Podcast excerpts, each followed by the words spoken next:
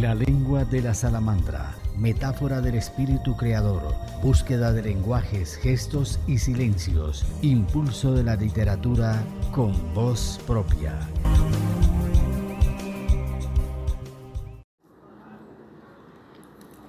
Tenemos el gusto de presentar en este episodio al poeta vikingo Héctor Hernán Hurtado. Nació en Bogotá, Colombia. El hombre de las tres H's que lo hizo sentir singular. Le encantó llegar al colegio sabiendo los números y las letras del alfabeto. Cuando Héctor Hernán era un niño con seis años apenas, se identificaba con los vikingos eh, por el poder que veía en ellos y sentía que en su sangre corría la sangre vikinga. Le gustaba mucho porque eran guerreros y navegantes y en las profundas aguas de sus sentimientos jugó muchas veces a viajar por ignoradas rutas, hilvanando filigranas de oro, biseles de plata y brillantes vocablos a la soledad. Buscó impaciente la amistad con el género femenino, sintiendo miedo, y ese sentimiento lo llevó a conocerse a sí mismo. Esa pasión contenida explotó en, en seres oblicuos, en sonrisas nuevas. Fue como una especie de metamorfosis detenida un divagar, un escaparse, y empezó a beberse a sorbos las palabras. Se asombraba con las vocales y empezó a desprenderlas y a jugar con ellas. Así rompió el cascarón de sus sueños.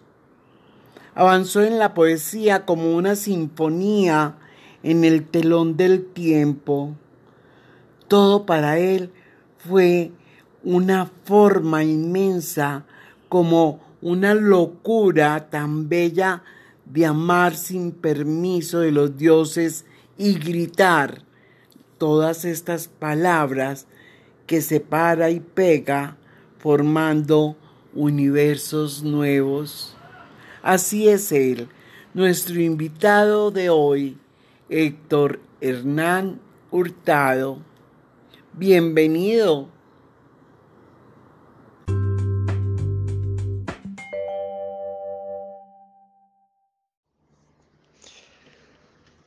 Ser Héctor Hernán Hurtado, tres H's, que también es un botero, que no solo maneja botes, sino que hace botas no solo para caminar, sino para calmar la sed que hay entre el punto de partida y la meta que vamos acercando.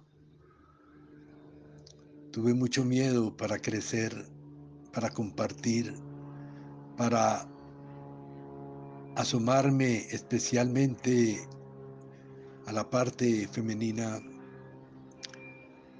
y crecí con miedo, con mucho miedo Eso hizo que mi interior creciera y se enfrentara cada vez más con ahínco a su identidad. Y así crecí y pasaron los días, los meses y los años.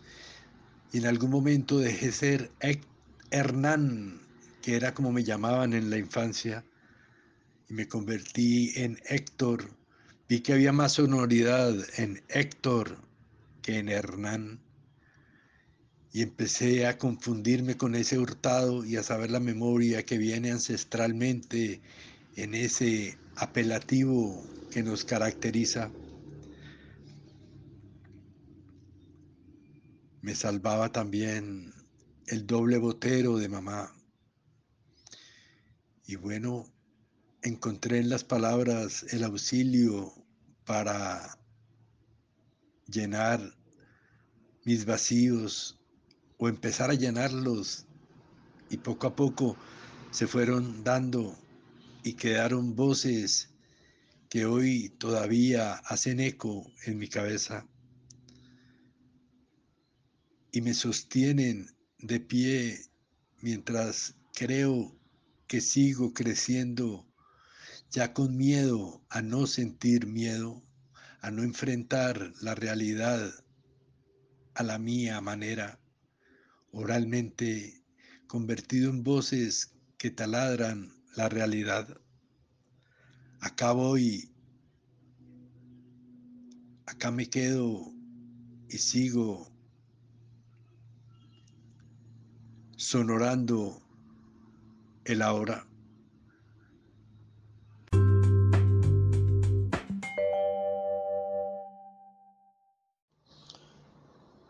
Tuve la fortuna de llegar al colegio con las letras y los números aprendidos. Un día desperté en Manizales, en la tierra de mi madre y mi padre,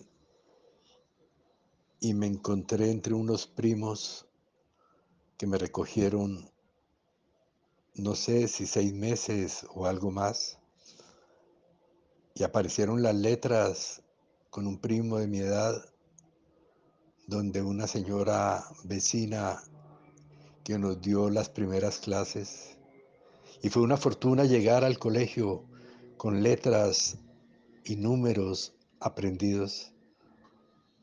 Quedaba tiempo para jugar, para armonizar, para mirar más por dentro y asomar un poco la realidad. En estos días antes de un recital que empezaba con la palabra, tengo miedo, tengo mucho miedo, al terminar se me acercó una niña y me dijo, no sientas miedo, pon la mano en tu corazón y cree en Dios. Y me emocionó esa sinceridad con que esta niña se manifestó ante ese grito o especie de alarido en una plaza pública en la Universidad del Rosario, en Bogotá. Y bueno, eh, jugar con las letras al encontrarme que tenía tres H's fue muy valioso. Y ahora un amigo que me hizo el prólogo para mi nuevo libro dice así, amigo y versadísimo autor de las tres H's, si te agrego la de hermano, cuentas con uno más sin pretexto de adorno. ¿No te caen mal un cuadrilátero de H's? Ya sabemos muy bien esto de la H, considerada como una intrusa, es un tema de nunca acabar. Esa característica de tres H's me ayudó a individualizarme, a particularizar mi identidad.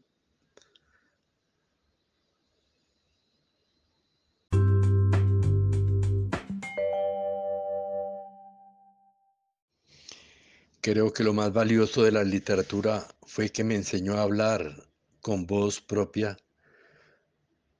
Cuando conocí poemas como los del indio Duarte y esa fortaleza, esa fuerza en la expresión, y cuando leí Juan Salvador Gaviota de un solo tirón, era como si estuviera hablando de mí, y creo que ahí está la grandeza de estos libros que reflejan el interior que vamos despertando y ayuda a afianzar todo aquello que nos identifica, que nos hace únicos, que nos proyecta hacia el gran momento donde podamos despertar nuestros sueños y compartirlos y avanzar con ahínco en el día a día, encontrándonos con otros parecidos que hacen tareas cercanas. Libros como Tres tristes tigres de Cabrera Infante o leer a Elías Canetti en su auto de fe era encontrar maravillas que acercaban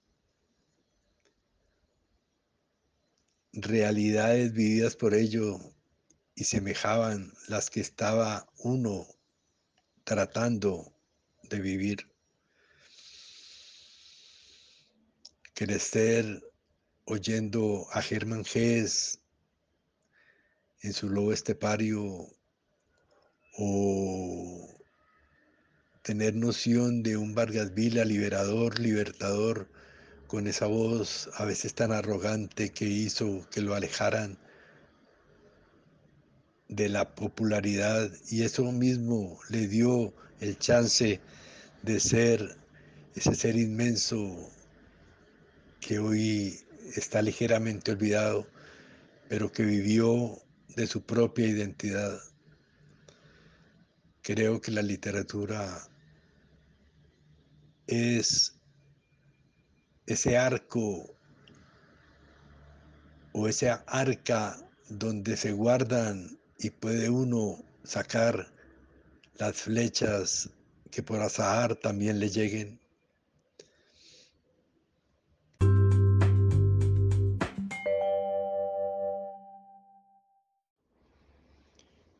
Alguna vez leí que las palabras son monedas gastadas que los hombres intercambian en silencio.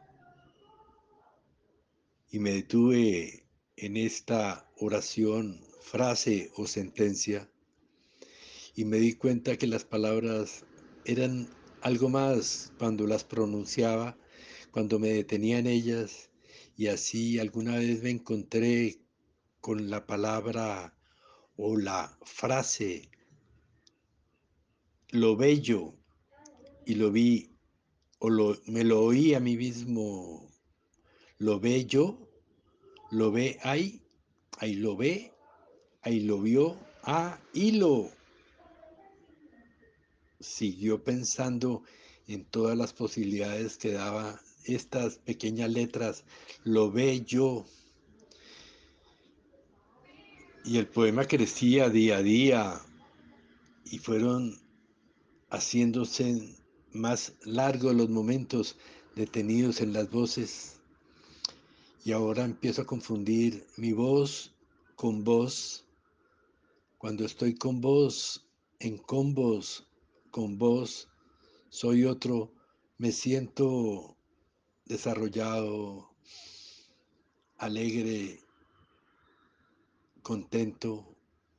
Sí, me contento conmigo mismo y estoy con vos.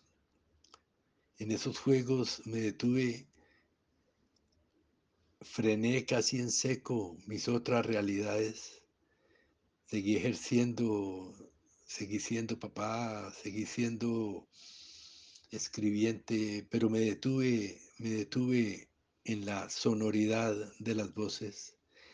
Creo en vos, con vos, me decía, alguna vez recordaba cuando de niño iba a las iglesias que en el niño Dios a sus pies decía, yo reinaré, yo reina haré, me dije, porque también era niño.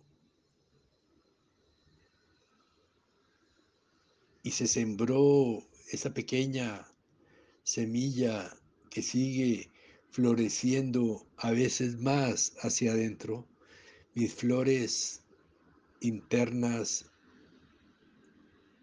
todavía perfuman momentos difíciles. Creer en vos fue lo más valioso que tuve y ayudó a mantener mi estancia segura.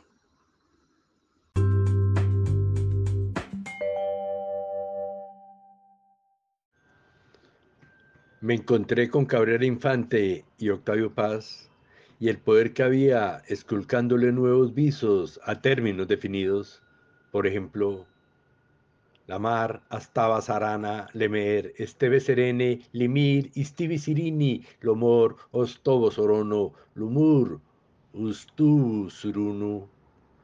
Y aprendí a jugar, y el poder de Bustrófedon en el monogramático, y encontré construcciones frescas en tres tristes tigres, ayudando a soltar la lengua absuelta de Elías Canetti, la llama al oído y suenan bombas en su autobiografía. Y me encontré su auto de fe. Disfrutaremos El hombre y lo divino de María Zambrano. Invitaría a esta merienda también a las alas de Juan Salvador Gaviota y le preguntaría al principito si ya está reinando. Emilio Lledó llegaría por el surco del tiempo y yo rebelde, yo hereje, yo Vargas Vila, no precisaría credenciales. La música inicial la pondría el tambor de hojalata y el eco de Humberto Eco llegaría antes que el nombre de la rosa. Y la Margarita Yurcenar animaría la reunión. Lorca haría un episodio y al fondo empezará a entrar la música de Leonard Cohen y Lucio Battisti a espera de su momento para sonorizar su velero aquel. Mientras Alan Parker enciende el proyector volviendo a romper el muro, no faltará el lobo estepario, Siddhartha, Narciso y Golmundo en combo. Harry Haller nos leerá y nos verá desde el espejo buscando parceros que aún no se nombran Seremos nueve con vos, con vos.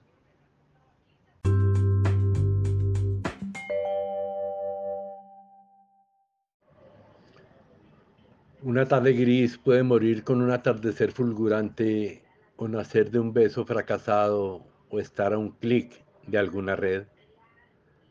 Una tarde gris junto al río que entra al, túnel antes de desembocar escombros a su río mayor ¿Cómo no hacerle también caso a la pena, construyendo afluentes sin importar que las rodillas empiecen a flaquear y los dedos pierdan elasticidad?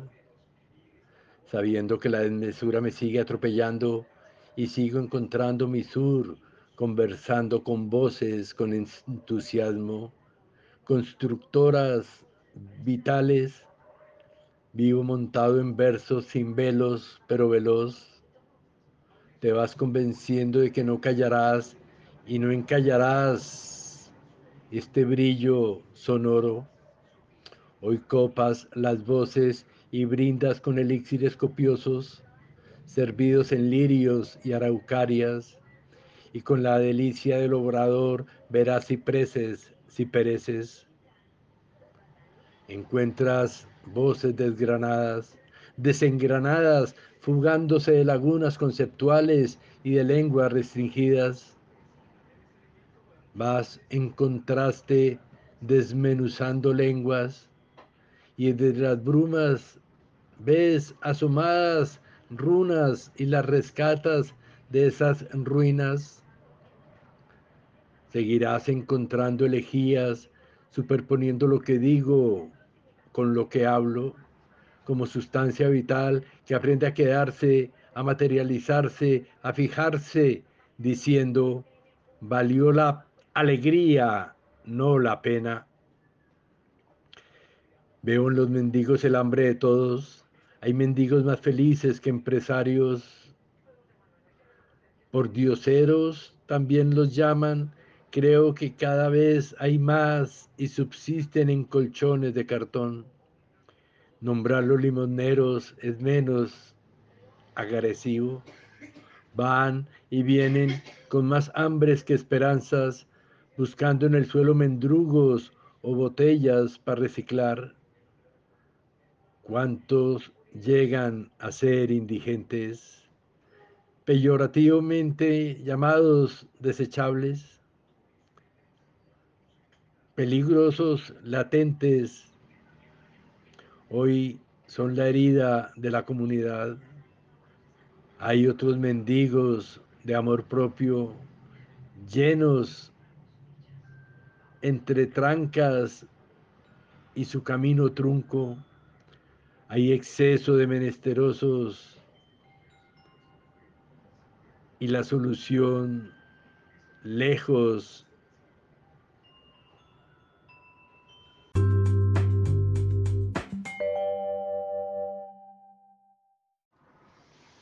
He tenido la fortuna de permanecer lejos de llantos. Esa forma de aliviar nuestras penas no fue mi sustento. Aprendí a soliviantarlas y ganarles con autolenguaje.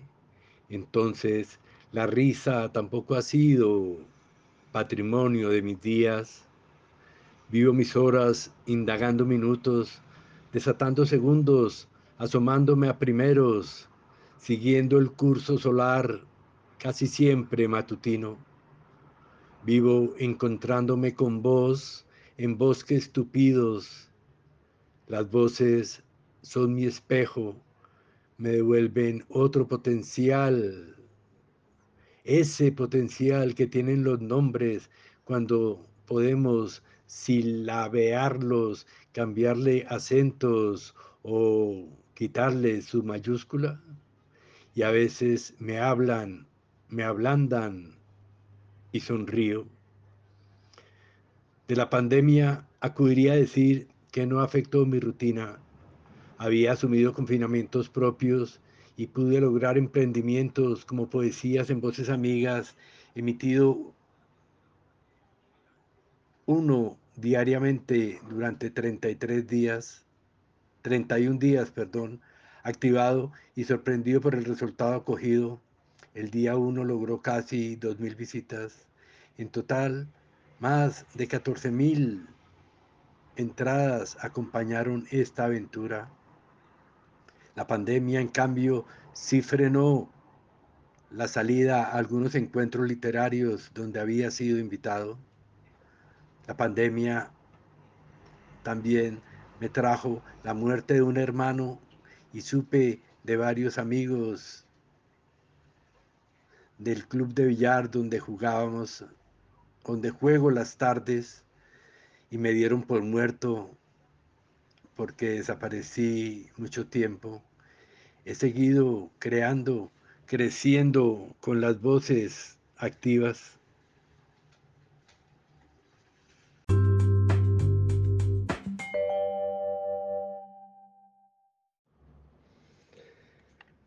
Gracias a programas como La lengua de la salamandra podemos desarrollar nuestro interior compartido, tener oídos para esos esfuerzos con voz propia y recuerdo que en vos confío aprendí a decir de niño, yo reinaré también, leí. Las esperanzas las comparó con las famas Cortázar. Creo en el creador que crea y cría compartiendo su creación en programas como estos, donde pueden rebotar, llegar a objetivos al fin y volver con cargas, tachones o caritas felices. Aprendí a llegar al interior de las voces sabiendo que son más que sustantivos, adjetivos o simple verbos y los peyorativos, pronombres, la distancia que hay entre tú y él, o entre nosotros y vosotros, ellos eran más peyorados. Aprendí a forzar la lengua y me planté el reto de trabajarla desde ahí y me encontré con capicudas como odio la luz azul al oído y reconocer que eran más que Anita lava latina y las Nemocon no comen sal. Me sigo entrenando con palabras y para entrar a ellas debo desenterrar lo que vislumbro y a veces ilumino, aún sin terminar de nombrar mi término. A uno, lo último, antes de emitirlo, voy dejando el séptimo rato solo a ratos timo, propendiendo alcanzar los vivos, riendo y corriendo, detenidos ya en voz continua. venciendo rutinas, disfrazando estas escaramuzas que se detienen en la voz y se hacen signos. Puedo seguir dando paso a otra tarde. Gracias. Una gracia le sea concedida por haber llegado hasta aquí. El mundo es ahora y vamos llenando o saliendo del ágora. Lo que hago ahora es la razón de estar, ser, hacer, nacer, ser verbo, conjugarme y sustantivarme también. Gracias por estar. Bello fin de día.